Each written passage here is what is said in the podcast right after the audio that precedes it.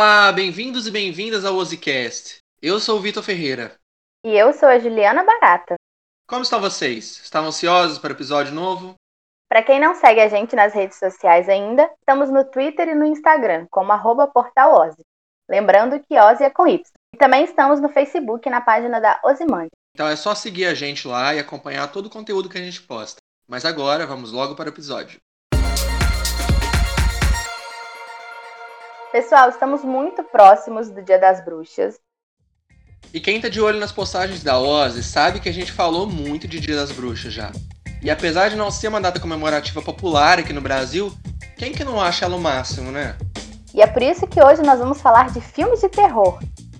Galera, eu vou confessar que esse é o meu episódio favorito até hoje. Eu amo filmes de terror, então eu já tava muito ansioso para gravar ele. É, pra mim o terror não é bem minha praia não, sabe? Sendo bem sincera. Mas eu até gosto de assistir. Pois é, a Ju assistiu a Maldição do Mansão Bly, mas foi só um episódio por dia, todos enquanto ainda tava claro, morrendo de medo. É, eu prefiro assistir uma coisa mais leve mesmo, tipo um Emily em Paris mesmo. Ok, mas hoje a gente não vai falar de Emily em Paris nem nada de água com açúcar por aqui.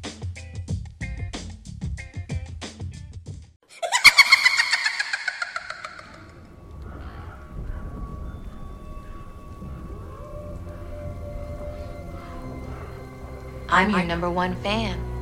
No. Be afraid. Be very afraid. Seven days. Hi, I'm Chucky. Wanna play?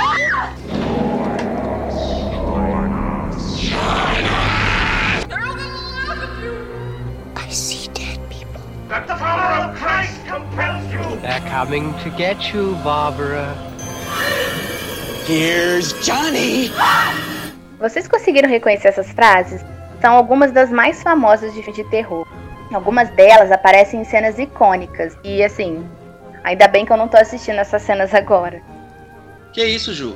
É uma pena que a gente não possa mostrar elas, isso sim. Mas quem é cinéfilo de carteirinha e também curte os bons sustos, com certeza sacou todas. Inclusive, a gente quer saber quais delas vocês conseguiram reconhecer. Depois deixem aqui nos comentários. Ah, eu sou fã, desde que eu era criança. Morria de medo naquela época, mas sempre gostei. Hoje em dia eu não sinto mais medo, mas eu ainda adoro. E quais te assustavam mais quando você era mais novo? O Trauma da Minha Vida foi um filme que não é muito popular hoje em dia, mas é um terror italiano de 1986 que se chama Demons 2. Ele é produzido pelo Dario Argento. A gente vai falar mais do Dario daqui a pouco.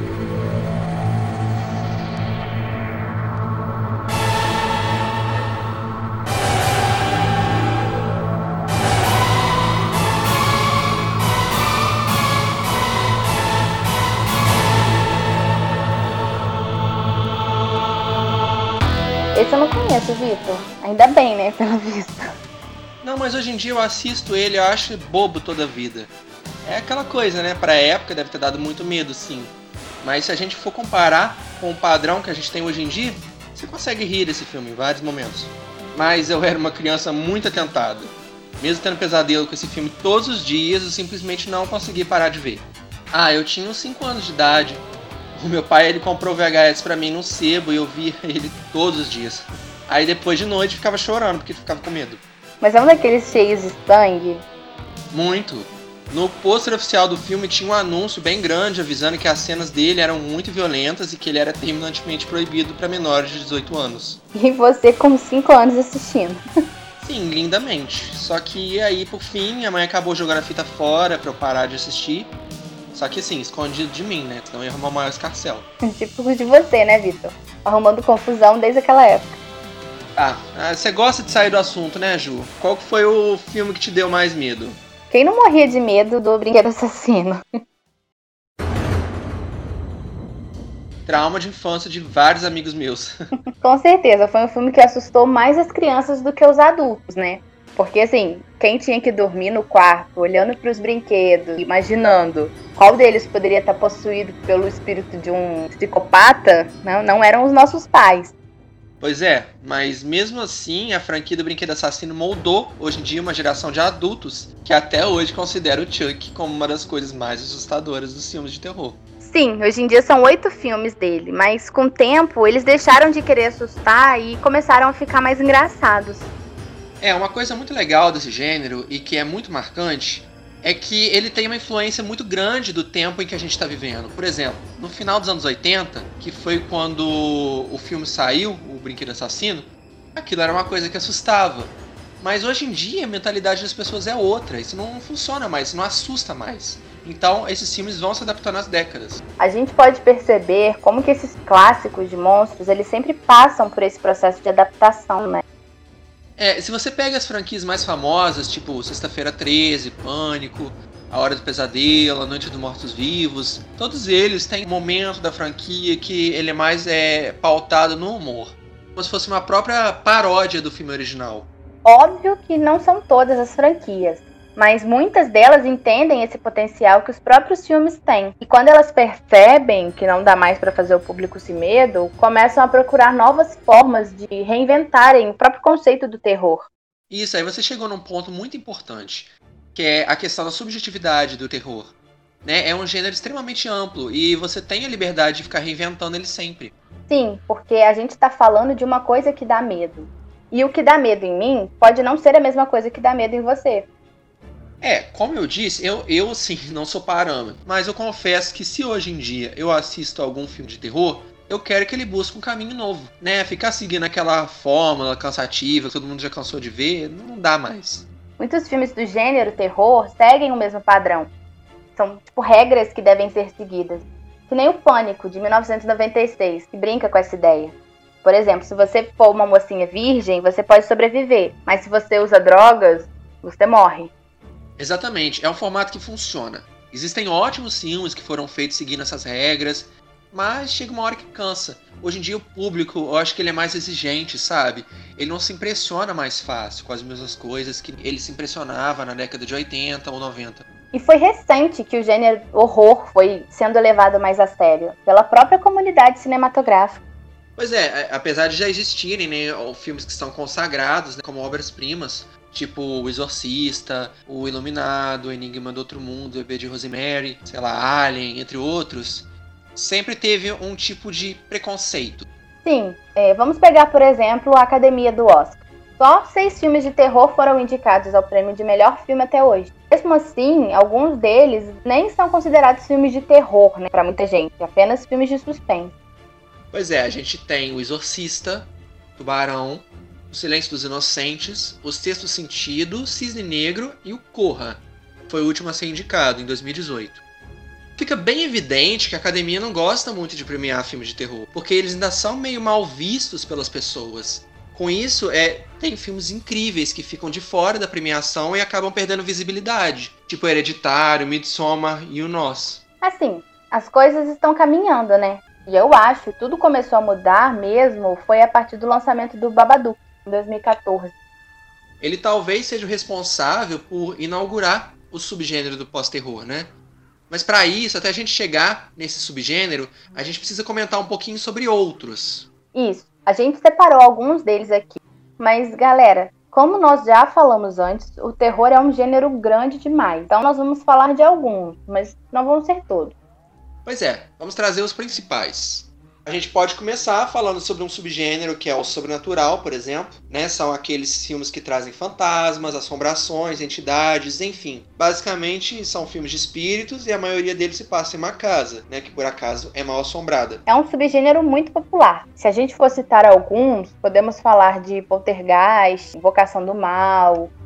A gente também tem os filmes teen, né? Que são aqueles voltados para o público jovem são aqueles que se passam em escolas ou então acompanham um grupo de amigos, normalmente todos jovens. É, não costumam ser filmes muito bem elaborados, né? Como por exemplo, O Verdade é o Desafio ou O Jogo dos Espíritos. Mas existem exceções também, com filmes bem recebidos até pela crítica, como Histórias Assustadoras para se contar no escuro ou A Morte do Demônio.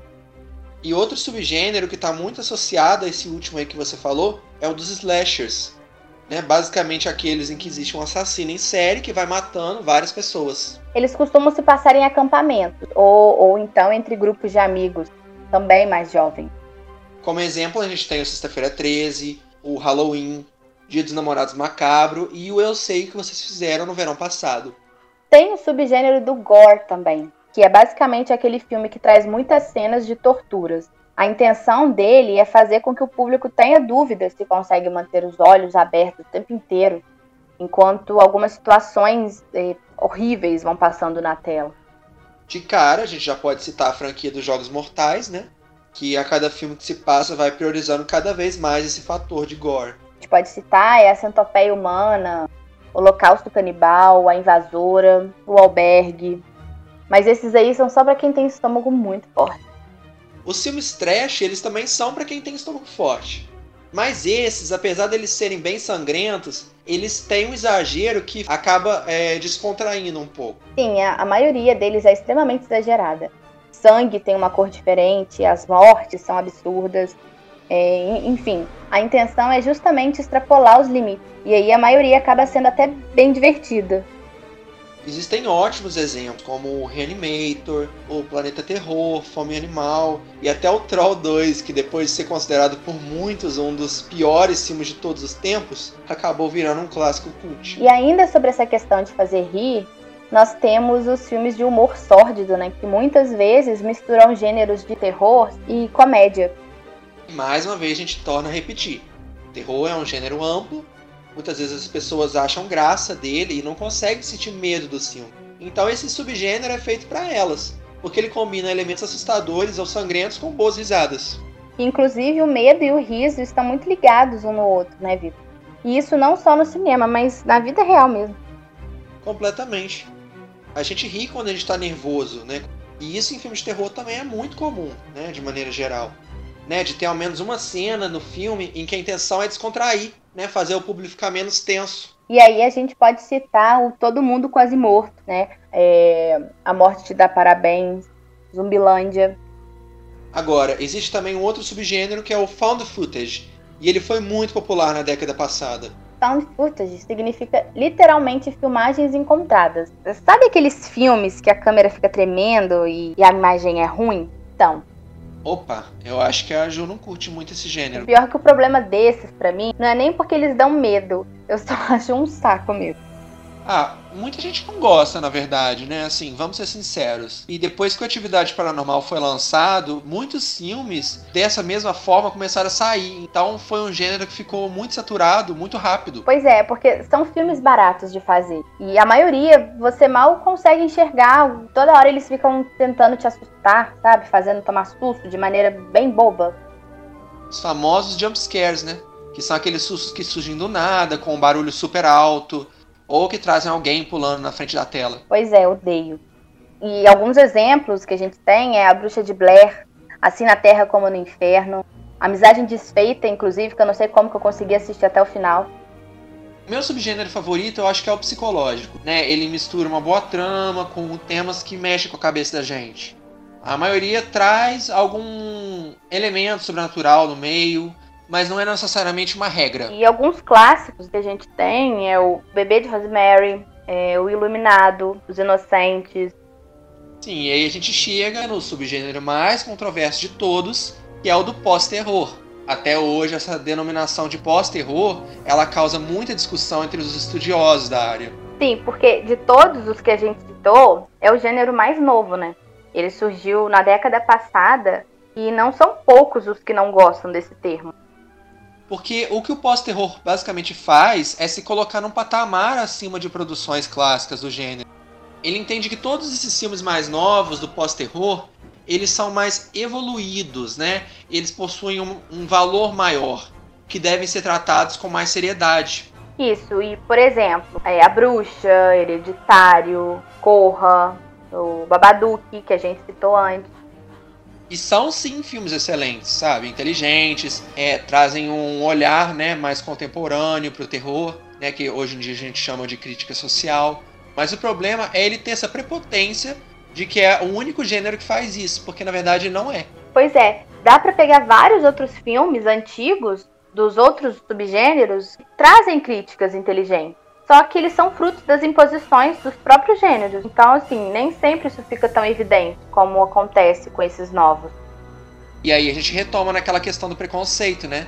que é achar que o pós-terror ele supera o terror clássico e que só agora é que ele deve ser passado a levar a sério, quando na verdade cada vertente do terror possui seu próprio grau de importância. Sim, é um debate bem mais profundo, mas é igual você mesmo falou, são filmes bem feitos e que deixam evidente que querem fazer com que o espectador saia pensativo. É, é uma coisa que veio para acabar com o preconceito entre o gênero e que terminou segregando ainda mais, né, o terror. Mas, enfim, o que, que vocês acham? A gente também quer saber o que vocês pensam sobre o subgênero do pós-terror. Bom desse episódio é que ele tá bem interativo. Dá para vocês conversarem bastante com a gente. Então, comenta aí a opinião de vocês, falem sobre os seus subgêneros e filmes favoritos, porque a gente quer saber tudo.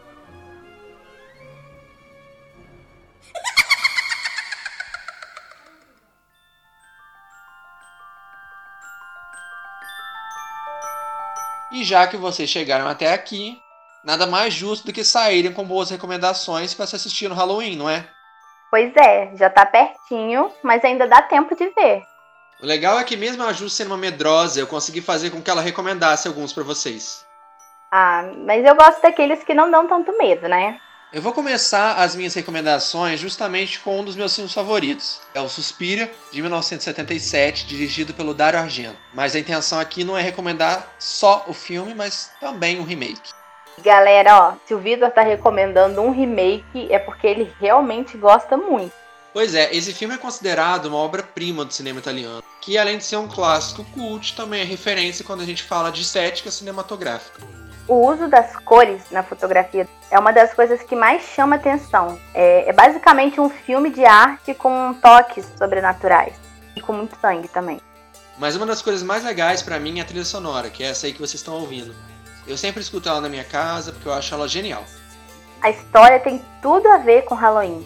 E a gente não vai falar muito sobre as sinopses aqui, mas se vocês gostam de bruxas, esse filme pode ser recomendação ideal. O que diferencia ele do remake foi justamente a maneira em que a história foi contada. Mas o diretor, que é o Luca Guadagnino, ele foi esperto. Ele sabe muito bem que o original é um clássico, que não dava para fazer um remake dele trilhando o mesmo caminho. É, e o remake deu certo para mim porque ele fez exatamente o que ele tinha que fazer mesmo, né? Foi criar uma maneira diferente de apresentar a trama. Se você assiste ao filme original, o que mais chama a atenção de todo mundo são os detalhes técnicos. Mas quando você assiste ao remake, você percebe que ele é mais denso. O diretor ele cria mais camadas na história e se aprofunda mais os personagens. Mas quando tem alguma cena violenta, pode ter certeza que você vai lembrar de cada uma delas. Eu não consigo nem explicar quão impressionante é a cena da primeira morte nesse filme. Definitivamente ela não é para os fracos do coração. E qual vai ser a sua primeira recomendação? É um filme de terror sueco de 2008, que se chama Deixa Ela Entrar. Ele é um filme sobre vampiros, mas que em momento nenhum menciona essa palavra. A história acompanha um romance juvenil entre um garotinho que sofre bullying com uma menina que mora no apartamento do lado dele. Só que aos poucos ele vai descobrindo que ela não é uma menina comum. E podem ficar tranquilos porque ele não tem absolutamente de nada infantil. É uma história incrivelmente madura, mesmo que os dois atores protagonistas sejam crianças. O filme fez um sucesso tremendo na Suécia. Ele foi indicado a mais de 50 prêmios, chegou a ser eleito pela crítica como um dos melhores de 2008. Com o passar dos anos, ele adquiriu um status de filme cult e garantiu também um remake americano, com o Cole Smith McPhee e a Chloe Grace Moretz no elenco, e foi lançado dois anos depois. O bacana é que esse é um dos poucos remakes de filmes que não são falados em língua inglesa tem uma recepção tão boa da crítica quanto a original. Ele sempre marca presença em listas de melhores remakes de todos os tempos. Bom, eu pessoalmente não gosto do remake, eu acho o original mil vezes mais intenso e assustador. Eu também. Mas de qualquer forma, vocês decidem, mas a minha dica é para que assistam o original. Esse filme, apesar dele ser meio bizarro, ele também tem uns momentos muito bonitinhos. E certamente é bem fofo se a gente for comparar com a minha próxima e última recomendação. e qual é, Vitor? É A Mosca, de 1986, dirigido pelo David Cronenberg. Ah, um filme para evitar assistir depois do almoço. É. Quem conhece os filmes do Cronenberg sabe que ele trabalha com o body horror, né? Basicamente aquele terror que é definido por deformações corporais. Então, sim, praticamente tudo que ele faz tem cenas nojentas. Mas A Mosca é um clássico e merece ser assistido. Para quem não sabe, o filme tem inspiração no conto do Franz Kafka, chamado A Metamorfose, em que o homem ele lentamente vai se transformando em uma barata. E aqui, né, como é possível de perceber pelo título, o protagonista se transforma em um outro inseto. Foi o maior sucesso financeiro do Cronenberg, com uma bilheteria bem grande, e além de ser um clássico do terror, também é um clássico da ficção científica. É, ele venceu o Oscar de melhor maquiagem na época, e muitos críticos notaram que o filme pode ser encarado como uma metáfora para a epidemia de AIDS nos anos 80. Até os dias de hoje, a cena final do filme marca a memória, porque ela é muito brutal, melancólica e. Nojenta. Eu ia dizer triste, mas sim, nojenta também. E ela fica mais realista porque quase nada que você vê nesse filme são efeitos digitais, né? Ele é da época em que os efeitos eram práticos e tudo que foi usado nele foram próteses, animatrônicos e muita, mas muita maquiagem pesada. Enfim, minha última recomendação. Ela é bem diferente de A Mosca, mas parece um pouco com Deixa Ela Entrar. É um filme iraniano de 2014 que se chama Garota Sombria Caminha pela Noite. Mais um filme de vampiros. Eu acho que a Ju tem um tipo favorito aí. É, as cenas assustadoras funcionam por causa das atuações do elenco principal, que são muito boas, é, com tomadas bem expressivas nos rostos dos personagens e que deixam eles bem medonhos. Sim, o filme ele tem influências fortes do expressionismo alemão, não apenas na estética, né, da direção, mas também na interação entre os personagens. É uma experiência estranha, mas ao mesmo tempo ela é marcante. E para ficar mais moderno, a trilha sonora traz um toque pop, né? Como o som da banda White Lies, por exemplo. E, e além de outras bandas iranianas mais atuais. A gente consegue analisar o Garoto Sombria como um filme progressista, né? Ainda mais quando a gente pensa no contexto dele, né? Ele se passa no Irã, que sofre uma censura tremenda. Sim, é um filme totalmente feminista. A diretora mesmo já falou: é, a garota que anda pela noite não é uma vítima, e sim a caçadora. A ideia é essa mesmo, subverter as expectativas. E a diretora ela faz isso muito bem. Como a cereja do bolo, ainda tem um personagem gay.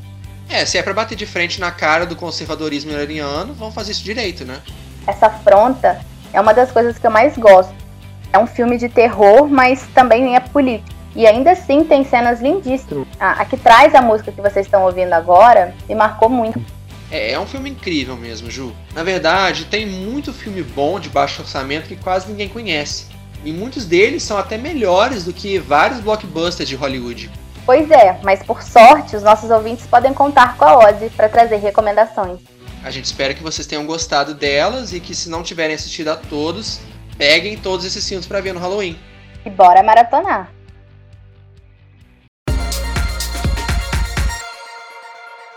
Pessoal, esse episódio está chegando ao fim. A gente vai se despedindo por aqui. A May tá aqui hoje falando sobre uma coisa que eu gosto tanto, que é o terror. Já quero mais episódios dessa forma. Eu também curti, mesmo não sendo assim apaixonada pelo gênero. Nossos papos aqui na Ozzy sempre estão ótimos, Vitor. Então, muito obrigada pela companhia. Eu que agradeço, Ju. Obrigado também a todos os nossos ouvintes que ficaram com a gente até o final. Pois é, obrigado também a vocês, pessoal. Lembrando que os nossos podcasts são quinzenais, que toda semana temos conteúdo novo no site. Compartilhem o link desse episódio com os amigos e pelas redes sociais. Não se esqueçam de seguir a gente no Instagram e no Twitter, pelo arroba portal Ozzy. Se vocês quiserem ouvir a Ozzy falar de algum assunto específico, comentem no site ou pelas redes, porque a gente leva todas as dicas em consideração.